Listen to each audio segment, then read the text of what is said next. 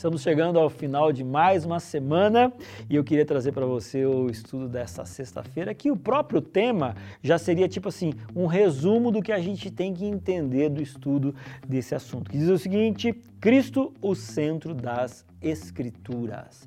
Você sabia que tem muito estudioso da Bíblia que não acredita em Deus? É isso aí.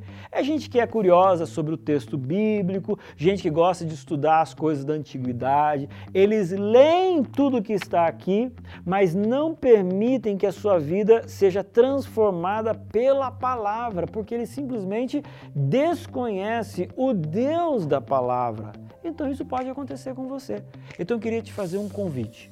Eu queria que você olhasse diariamente para esse livro e eu queria que a palavra ela fizesse sentido na tua cabeça, na sua mente, mas também aonde?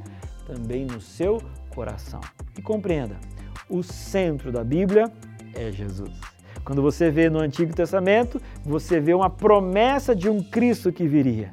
Quando você olha no Novo Testamento, você percebe esse Cristo que veio, que nasceu, que morreu, que ressuscitou. E quando você passa dos evangelhos, você tem a promessa de um Cristo que irá voltar. Então que você sempre olhe para este livro com esta promessa, com esse entendimento. Cristo é o centro de toda essa mensagem. E aí, que Cristo não seja apenas uma mensagem para mim, mas que ele seja uma mensagem para você. Que ele não seja uma realidade apenas para mim, mas que Cristo possa ser alguém real, verdadeiro também na sua vida. Que a palavra possa fazer muito sentido para você. Deus te abençoe.